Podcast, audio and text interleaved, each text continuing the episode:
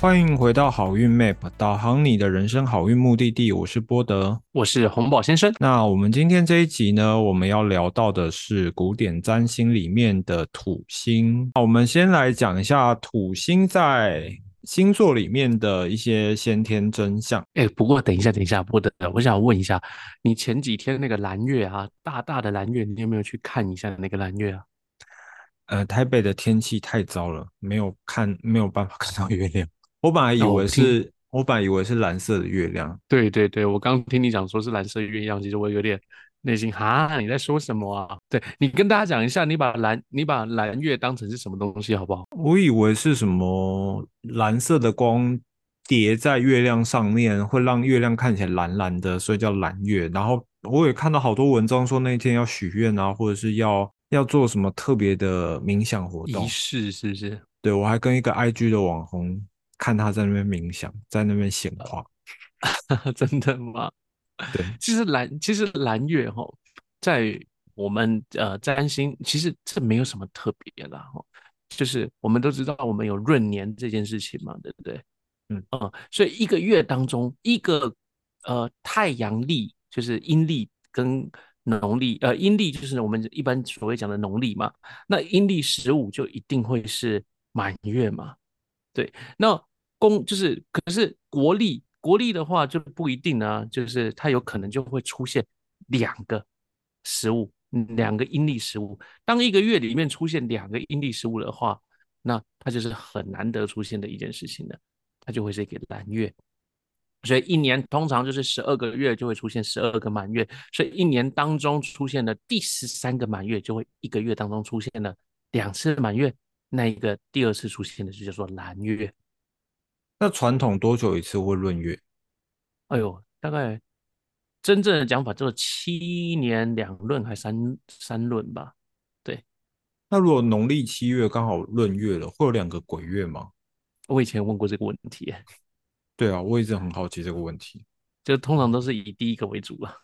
然后，所以第一个过人，他就要回去收假了。对对对对，因为对我们以前，我我原本在想说，哎，那第二次如果再论一次七月的时候，是不是七月的习俗通通都要再来一次？对，我小时候问过这个问题。对，所以我们会把那个蓝月啊，就讲说是在在西方会讲说它隐喻成是不常发生的事情，所以英文叫做 once in a blue moon，叫做当蓝月再出现的时候，那就是就是不常发现不常发生的事情。那你觉得？那我们今年出现揽月，会不会今年会出现什么不寻常的事情？就没有啊，今年有闰月而已啊。哦，闰月就就是不常出现嘛，不常出现嘛。对，最起码你三四年才会出现一次闰月。那为什么我们会从土星聊到蓝月这件事情？因为今年大家都说要去做冥想，对不对？对。可是今年这个月亮的旁边呢，出现了一颗大大的土星。所以是土星跟月亮在同一个星座吗？我不知道他，我不知道他今年的那个度数差多少啦。可是就是说什么今年的呃，我们可以再看到蓝月的这个时间，然后抬头看一下那个很大颗的那一颗星，就是土星。肉眼看到土星会长怎么样？那那个肉眼他看到土星没什么了不起，因为就是天上一颗星。可是你听到这句话就说我看到土星，你不觉得很可怕吗？以一个占星师的角度。因为我看到，我也不知道它是土星，所以我就不会觉得那么可怕。好，那如果你知道了它是土星的呢？如果我知道它是土星哦，我会赶快拍照上传 IG，把它画起来，说土星在这边。然后怎样？你要让全部的人被土星给给给呃笼罩在土星的压力之下就对了。看到土星会怎么样吗？来来来来来，你好好帮大家科普一下土星的先天真相，好不好？土星的先天真相就是一个以肉眼可见的时候，它是最晚哎最外围的那个行星嘛，然后嗯外面有一个土星环，所以在占星学里面的先天真相里面，它代表一种限制还有框架的感觉，因为它是最遥远的那颗行星，所以它会有边边界的那种状况。它嘞是恒星天。呃，就是恒星天以内，呃，就是它就是那个临界值，再出去就恒星天的，哦，在它以下都是行星天，所以在它以上都是神的国界，所以它是所有行星里面的最外围的一颗星啊，在古典占星的角度里面来讲，所以是神的国度以降，以人为就是人的基础点的最遥远的一颗星，速度最慢，是时间的掌控者，也是死亡的掌控者，是纪律的代表，也是成就的代表，所以。看到了土星，我们都会想到就是一个年迈的老者，是死亡那种这成就的这种感受。所以一听到说哇，在旁边是土星的时候，我就会觉得说不要不要，死气沉沉的。我去我去参加这个冥想干嘛？所以我的所以这就是为什么我想要把这个蓝月给带出来啊。对，不过你这样带出来，原本冥想觉得财富会来到身边的人，听完这一段，他们会开心吗？没有关系啊，反正时间已经过了，我们这是事后讲的，他们啊来不及了。对，以土星的先天正向来说话，我们刚才讲你说是老者嘛，代表死亡嘛。那如果以现实的生活活灵活现的角度，它就比较像是那种警察、纠察队、教官。你觉得如果以行星护符的角度来看的话，土星可以代表什么？哦，行星护符哦，它可以是保护，嗯。嗯，我跟你讲哦，这里面有一个很有很有趣的东西，这个东西非常非常非常的厉害。行星护符当中的土星护符哈，它那个叫换方，叫 square 哦，它的换方的那个编排的方式，跟中国河图洛书中的洛书数的连贯起来的那一个符号一模一样。嗯，所以东方跟西方的符号。是一模一样的。那这时候我想不到任何的东西，为什么？可是东方并没有什么水星、金星、木星、火星的其他符号，并没有。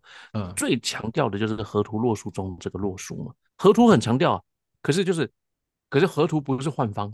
嗯，那幻方唯一强调就是土星，所以我就在想说，会不会是因为中国自以中土中土居之，所以？特别喜欢用土星的这样子的一个符号，而且我们又喜欢用九星的一个九数的这样子的一个呃符号，所以就觉得说，哎，为什么他们就这么刚好？两个东方西方的文化在两千多年前，可能甚至更早哦，最起码就是呃非常非常久远以前，那是呃古典行星护符出现之前，就是在占星系统化之前就已经出现的东西。然后跟洛书数的那个洛书图形是一模一样的东西。那你觉得古时候的人是要怎么去发现这颗行星的实际功用？实际功用就是，嗯，像以前人会觉得天口天狗十日或天狗十月是一个凶相啊，那他们怎么发现土星是个像你刚才讲时间历法凶星？然后东西方会有洛书跟护符的差别？你觉得他们是怎么观察到？我觉得哈，星盘的推演是这样子的啦。如果我们现在来看这世界上第一张星盘的话，应该是在西元前二世纪，在什么米索布达平原上面找到了第一张星盘，上面已经有七颗星了。呃，印象中是这个时间点哦。可是，在有这样子的一个时间点，然后七颗星记录在这样子的星盘上面的的呃留存记录，就代表。在更早之前，他们就已经有了观察记录的举措了。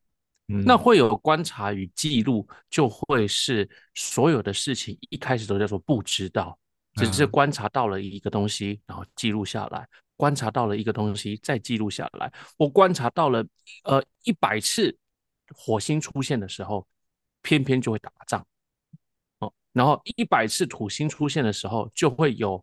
什么君君王死亡啊，或者是国家崩坏啊？我我乱讲的，我举例了。哦，我君王死亡比较像啊，哦的这样子，或者是重要事件的重要人物死亡啊。哦，然后我呃出现水星的时候，就会有什么智者诞生啊；木星的时候，就是什么宗教人士啊，什么什么诞生啊等等这样子。嗯，那呃借由观察跟记录之下，然后呃做了一定的。统计，嗯，然后才有了现在的星盘。所以最早、最古老之前，我认为他们也不知道。嗯，如果最古老之前他们知道，那我就可以说了，这不是地球文化，外星人。对，应该是嘛，对不对？要不然为什么他们可以知道一个完全不知道的东西？也是，除非就是他们直接带来另外一个文明，然后这个文明跟他讲说，这就是这样子使用。嗯嗯嗯。要不然，如果你只是普通的呃地球最原始的人民的话，但一定从观察出现的，观察、归纳、统计。嗯，哎，观察、统计、归纳，随便的，一定是这样。没错。那如果不是这个逻辑，那就不是这个文明，那就是带来的文明嘛。外星人。对，欢迎来到什么脑洞多方，自说自话中产。所以就像宇宙有趣的地方，就是太阳跟月亮明明大小差那么多，可是，在地球的天空下，他们两个竟然看起来是差不多大小。像占星以前也是为了观察。河水泛滥等等的，然后一直沿用到皇家贵族使用嘛？是啊，是啊，是啊。那占星不只是了解我们呃呃为什么会有河观察河水泛滥这件事情，因为他们认为那是神生气了。嗯啊，认为神生气了造成河水泛滥，跟观察河水泛滥这是两件事情啊。观察河水泛滥就是我我认为水文这个水文改变了哦，所以我就是一个。呃，地理学家、水文学家，所以我就是一个呃，要大兴土木的角度来观察世界。嗯，OK。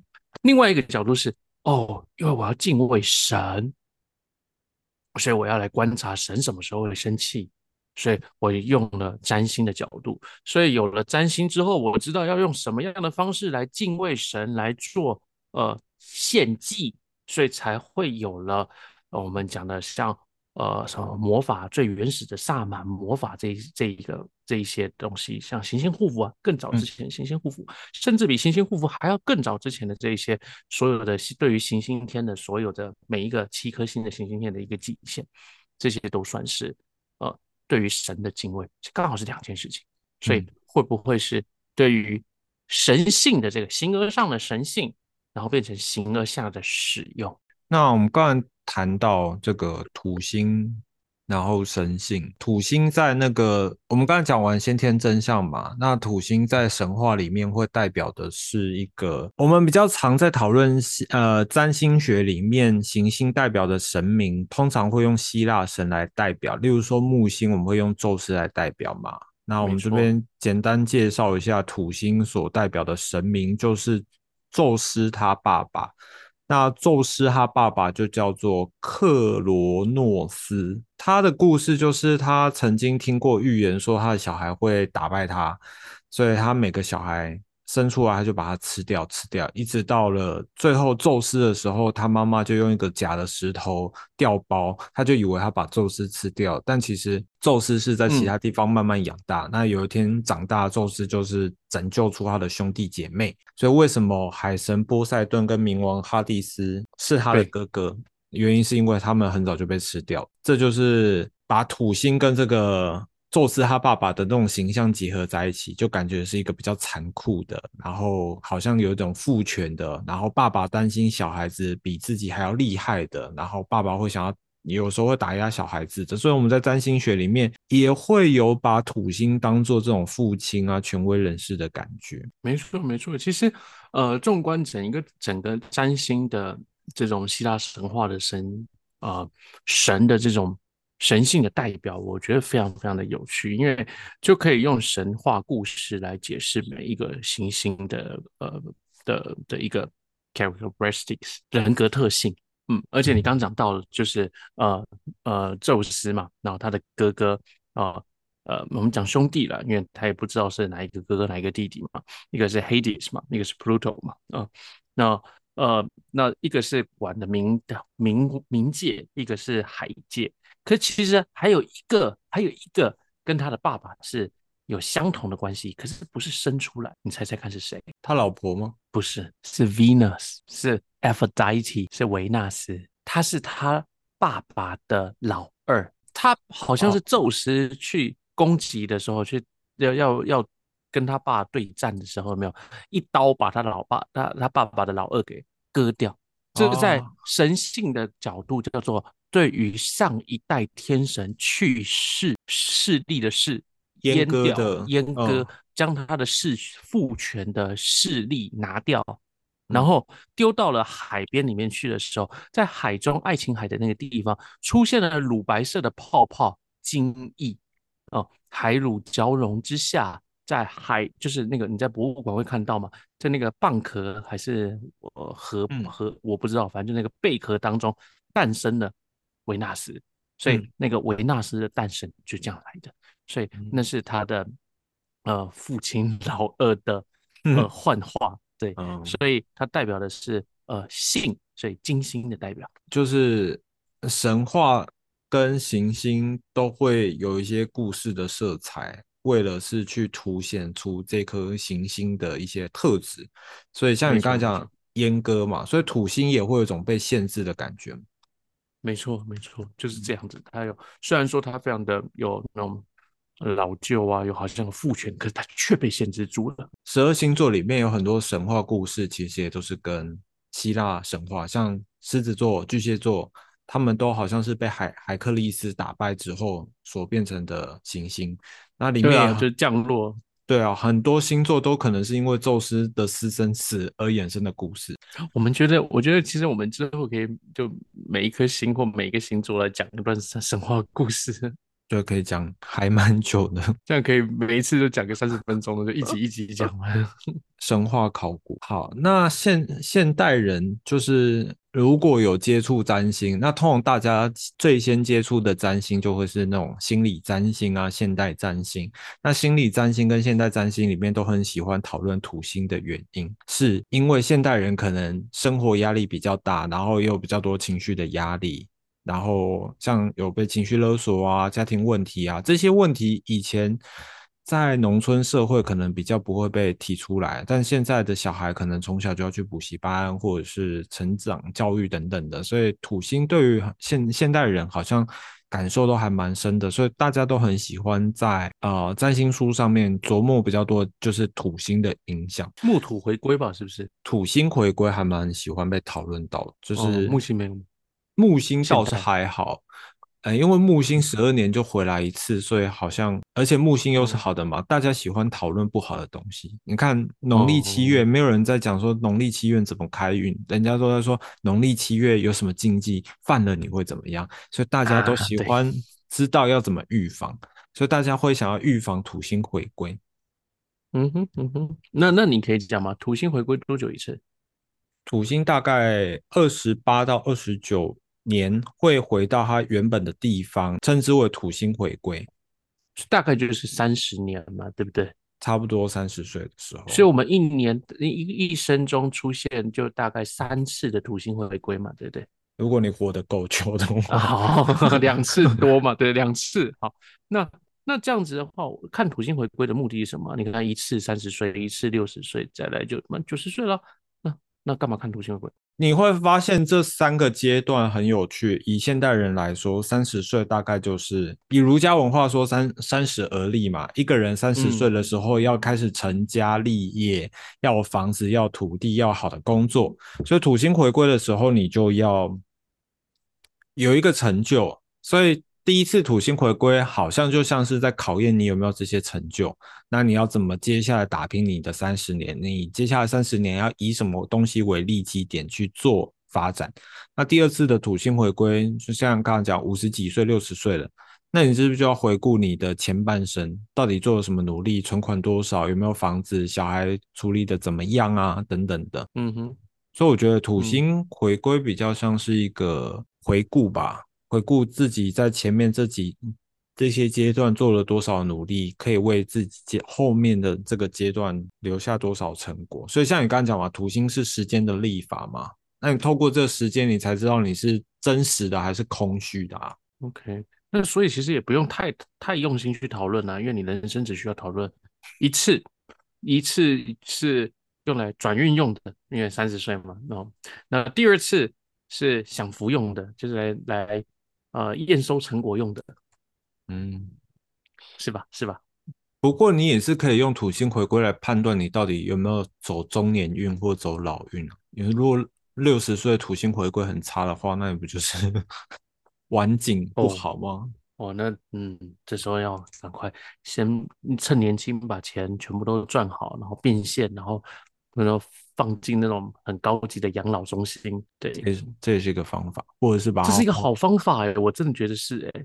还是可能我们我我们到老的时候，台湾就通过安乐死之类的，不是因为有一些那个很高级的养老中心，就是规定六十五岁之后你就可以入住了，而且你要身体健康，有有多少存款存款你才可以进去住，所以很多现代很多老人家就是还不到老人家，就是可能啊稍微步入银发族，他们就开始变卖房产，全部都卖掉，然后就。带着所有的存款现金，然后就住进去，开始享受那边的所有的生活。这好像是一个土星回归不够好的人可以使用的方法。那也要先有存款才有办法。OK，好，也是了。可是土星也代表磨难嘛。那老的时候有时候不一定是钱啊，有时候是身体的病痛。所以有时候有可能也是身体的病痛。像土星在占星学里面，它就有慢性病的含义啊。哦，对，没错，对啊，所以如果土星回归状况不好，又跟健康有关的话，那就比较有可能是被慢性病影响嘛。嗯哼嗯哼，不过讲这个好像都讲太远了。我们如果回到一个人的星盘来看的话，你觉得土星会怎么样对一个人影响？要怎么去要怎么去判断他会？呃，影响这个人的哪个面相，你会怎么看？天哪，我会我会先看他是从哪一宫位飞过来的，飞到哪一宫里面去。等于说这一颗土星，我们知道它原始的的状况就是好，就是刚刚讲的这些什么时间的历法、经验啊、老旧啊、成就啊、生病啊等等这一些，或者是一的紧缩啊，不不是我讲的是限制这些。可是就是要看它是从哪一宫来的，然后。飞到了哪一宫去？就是哪一宫给我的压力，限制了我哪一宫的环境，呃呃，或者是呃状况这样子。所以，也许我们可能还要好好来探讨这十二个宫。嗯，那你觉得，如果是你可以选择的话，土星一定要在一个位置，你会把土星放在哪一个位置？我会希望它入庙，甚至是入旺啊。那这样就哪里都好。嗯，妙望就好，所以这个妙望就延伸到你刚刚讲的嘛，土星掌管了什么宫位嘛？所以土星掌管了两个宫位，一个是摩羯座，一个是水瓶座。如果你的土星刚好在摩羯或水瓶的话，就会有刚刚入庙的效果。嗯，那为什么你喜欢入庙？不是呀，因为它已经凶星了嘛，入庙的话，然后就让凶星减弱嘛。还有什么情况下可以把土星的凶星减弱？呃，就是从事土星。凶星的，呃，应该有的，呃，本来代表的意涵，比如说土星代表的是死亡，那你去做跟死亡相关相关的行业，挖坟墓吗？也是可以哈。对，土星也代表土地嘛。对，去做那个什么，呃，挖矿啊，石油大亨啊，石油大亨可以当石油大亨，我也是抢着报名。对啊，如果你土星真的那么漂亮，然后如果在如果在四宫。入过，如果在四宫，然后入庙，嗯，甚至入旺，哇，入旺会什么？会不会是你你想去挖石油，结果让你挖到钻石，挖到红红宝石？那如果土星在二宫入庙的话，你觉得钱会变多还是会变少？会不会变多？还是还是怎么赚都那样赚？不是，我想说会不会变多不好说，可是。他会很固定有那么一笔钱，所以适合当公务员。呃，不一定，其实就要看他的格局大不大。格局如果大的话，那个那那一桶金库可以很大。嗯，因为土星嘛，它其实并不是一个什么很爆炸性、突然变很多的这种这种爆发暴发户的感觉。对，可是就是他会稳稳当当有那么一笔。那你觉得土星在二宫的人？花钱的速度是快还是慢？星在二宫的人花钱的速度，哎，我觉得不会耶。你看，如果他是摩羯座，哦，他根本就是呃很很有节制型的、很务实型的花钱。嗯，如果他是水瓶座，可能才才是嗯心血来潮的花。嗯，所以土星对人的影响。你不能单单看他是什么星座嘛，还是要看一下他在什么样的宫位。当然啦，当然啦。如果单看单看一个什么样的星座的话，那我们就不是古典占星了嘛。嗯，然后要看他掌管的宫位，看他会跟哪个宫位影响。没错，没错。像你刚刚我们刚刚提到了嘛，哦，我们提到钱，我们讲讲到了二宫，那可是我们不能忘了，我们还有感情嘛，哦，那我们提到了感情，我们假设啦，我们不要讲正缘，我们讲我们讲武功，我们讲我们玩乐的这个这个欢乐欢愉的武功。倘若哎，波德，你觉得武功里面呢，哦，土星在武功会会是有什么样的一个感受？我觉得可以多跟老人玩在一起。谢谢你哦，哇，你感情没有啊？土星代表的真相就是老人嘛，或者是严苛嘛。那武功又是一个玩乐的地方，所以你玩乐就会遇到这件事情。你说，如果你跟那怎么讲？所以是 Sugar Daddy 的意思，这也是一种方法，或者是你可以玩玩一些比较。S.M 情节之类的，或许是一个土星武功化解的方式。土星吗？为什么？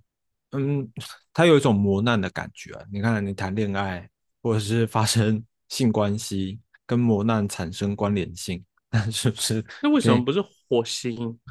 呃，火星哦，火星也可以，可是火星太粗暴了。土星感觉是那种慢慢凌虐的感觉。是吗？我怎么觉得火土星会使人致死？致死，所以是窒窒息窒息性的方式。哎呀，好可怕！不过我觉得，呃，土星可能会给人一种想逃避的感觉。所以，如果土星在武功，或许他在成长的过程当中有因为玩的太开心，例如说小孩子的时候去公园玩闹，或者是怎么样的时候。遇到了一些挫折或者是痛苦，导致于他可能不是那么敢去接接触，不是那么敢放得开，或者是不是敢那么敢玩乐啊？例如说开派对或什么，他可能会有一些心理阴影，可能心理阴影就在那个地方。那武功又给人一种呃冒险啊，像赌博也跟武功有关嘛。所以或许不是发生在他的谈恋爱上面，他有可能发生在他的赌博运上面，或者是生小孩的运上面，我觉得也有可能。那化解就像是找土星真相的事情嘛，像找刚刚讲找老人，或者是找呃比较严格严厉的人，或许是一个方法。那土星，我我我现在要来就是挖你的专业了啊！土星在塔罗牌上面代表的是什么？世界牌。它是世界，对啊，它刚好是大阿尔克纳最后一张，也是一种边界完成的含义。其实跟土星是很像啦，它就是一种走到最后的感觉，一步一脚印。然后你要透过磨练磨难，你才会知道最后的结果是好是坏啊。这都是看你之前所做的努力，跟你刚刚讲时间历法是还蛮像。塔罗牌跟占星到底是能不能结合在一起的？要看怎么结合。通常塔罗牌跟占星结合比较会用在的是星座的真相上，像是遇到的对象特质，或者是场合场景这样的状况。再就是时间哦，所以单论一个土星，然后其实不太像就对了。我们可以把一些概念带进来。我们会说这张牌还有它代表土星，所以你是需要透过自己的努力跟行动来表现自己的。我还以为就会有一个一张牌，然后就是一画着一个老人，然后就是哎，这张牌就是土星，就是塔罗牌的概念。有老人的牌，但它不是土星，它是处女座的牌，隐者牌九号牌隐者牌的时候，我那张牌感觉的形象其实也蛮像那个。呃，刚刚所讲土星的那个神话人物，那克罗什么的，克罗诺斯，应该叫做沙特吧？对对，如果没记错的话，因为那个神明就是一个是呃希腊名，一个是呃那个什么拉丁名嘛，嗯，好像是。所以我们谈论了土星，它可以代表你磨难的地方，它也可以代表是你通过磨难得到成就的地方嘛。然后，如果你在人生当中觉得土星太苦，或许你可以去找一些跟土星有关的事情做，你可以化解掉一些它的麻烦跟困难。像刚才讲恋爱，就找 比较严格的人，或许你的那个武功的不好的土星就会化解掉。其实我觉得行星护符好像也不错，行星护符对，然后行星的咒语好像也不错。如果说你的那个嗯，它有一个呃，就是一个它有一个圣诗，就是就是所有的星它都有一个圣诗，然后可以念它那个圣诗，就可以化解掉一些它可能不好的地方。圣，那我们要怎么去找所罗门咒语？嗯，不是，等到那个我们的那个单集点阅率破多少的时候，你设一个门槛，然后我就来公布免费给大家。会不会永远公布不了？嗯，会不会永远？我不管，我不管。哎，这是这是我自己的看家功夫哎。对，我们赶快蓝月许愿一下。每次我，跟土星许愿吧，这一次。嗯嗯。那我们最后分享一下我们自己对于土星的感受好了。你觉得你跟土星的关联，呃，关系紧密吗？哦，好紧密哦，好可怕哦。是有紧密的像度数吗？不是因为我的土星哦飞到了七宫啊，哦，那我的土星在七宫上面来讲，基本上就是我的呃另一半，嗯，好可怕哦，我根本就是被吃死死的。可是你的客人也都是大老板啊，那是不是那个土星的真相？嗯，我的客人可是是七公主啊，七公主飞到十二宫去，是吧？可是你在接触七宫的时候就会碰到土星啊，对对。这样讲有道理，会不会他们都穿西装？因为土星感觉就是喜欢穿西装。没有哎，我平常遇到穿西装的客人很少哎，真的很少哎。会不会很严肃？那他们都是白手起家的吗？大部分都是，那就符合土星啊。土星感觉不是富二代。我这边的客人大部分都是白手起家，嗯，就连那个呃议员俱乐部的几个，嗯，都是自己出来的。所以这个意思就是说，找上你的人都有机会 白手起家。哎，这么讲好像是哎，因为大部分来找我的企业主们啊，就是有的很年轻，二十四岁，两个小女生，创造了自己的品牌，在台湾真是不得了了。对，年收入破亿。那我要分你分一下你的福分。对。所以你土星不好的感受是显显现在另外一半身上，他们会给你比较多的限制、压力、不舒服。可是，在客人身上，他们可能就是白手起家老板。可是因为你跟那些老板只会接触一下下，可能就占星的一个小时、两个小时时间，所以那个压力没有到那么明显。对，因为那时候我是老师，他们会乖乖听话。啊，土星都土星都还蛮幸福权威的哈。对，我觉得是。你在他面前，你知道吗？我在。我们录这一集的前面，我不是讲说我客人嘛，对不对？那哦，他被我念呢，你敢念 客人吗？不敢。哦，我念客人，对。那我说怎么样？他说，嗯，老师好凶。我说为了你好啊。对，我说我知道了，还敢来吗？会会了，我会先去申请出生证明。说乖，说他没有出生证明就来啊。不是因为他有一点其他事情，我想说，好，电话里面讲不清，先来吧。OK，搞老半天没有没有出生证明，就有些事情就是，嗯，有一些客人就是，呃，你不一定是第一次就要帮他看所有的东西，第一次你可能要先让他见到你，对，让他见到你之后，呃，先。让他能够安定下来，他可能心情已经很多复杂的情绪在了，要心情先稳定了，再来讨论其他事情，我觉得可能比较重要吧。嗯，天哪，我们讲这干嘛？分享一下。所以这边提醒一下，就是如果你们想要预约占星的话，就是准确的出生时间还蛮重要的。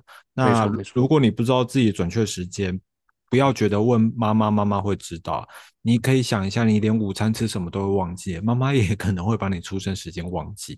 所以你去户政事务所，基本上我记得一份只要十五块，十块，十块哈，十五，反正二十块以内可以搞定的事情，为什么要为难妈妈啦？红板价生。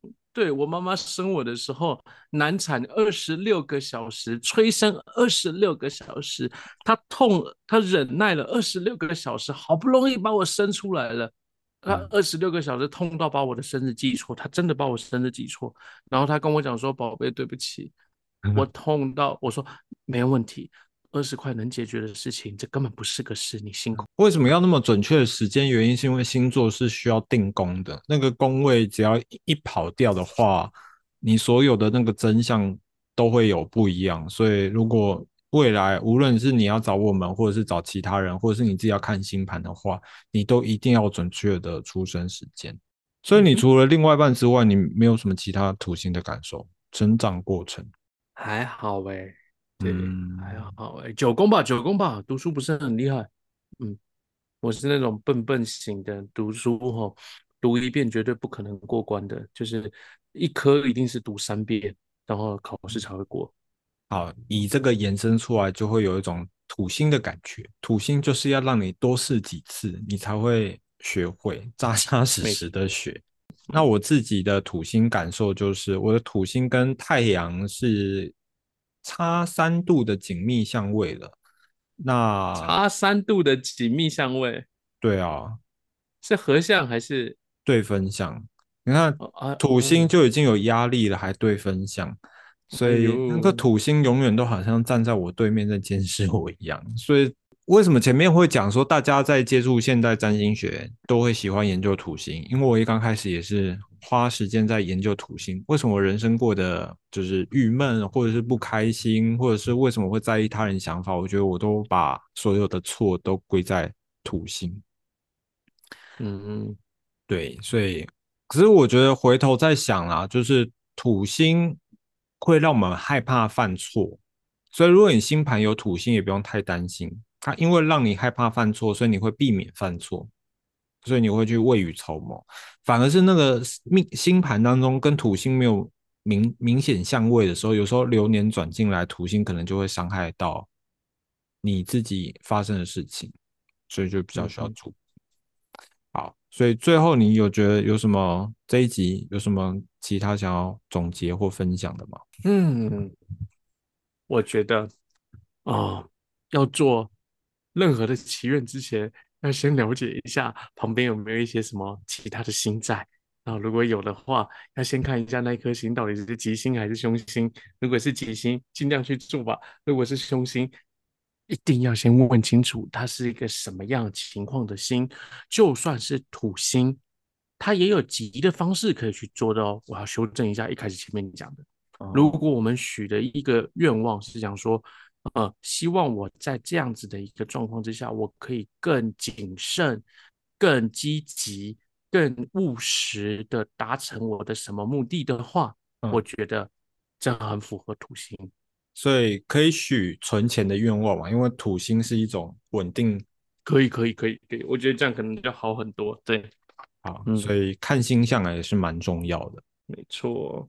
好，那我们今天这一集就土星分享到这边。那如果你喜欢这集的 podcast 的话呢，分享给你一样喜欢占星的朋友。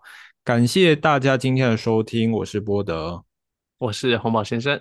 那我们下周见喽，拜拜，拜拜。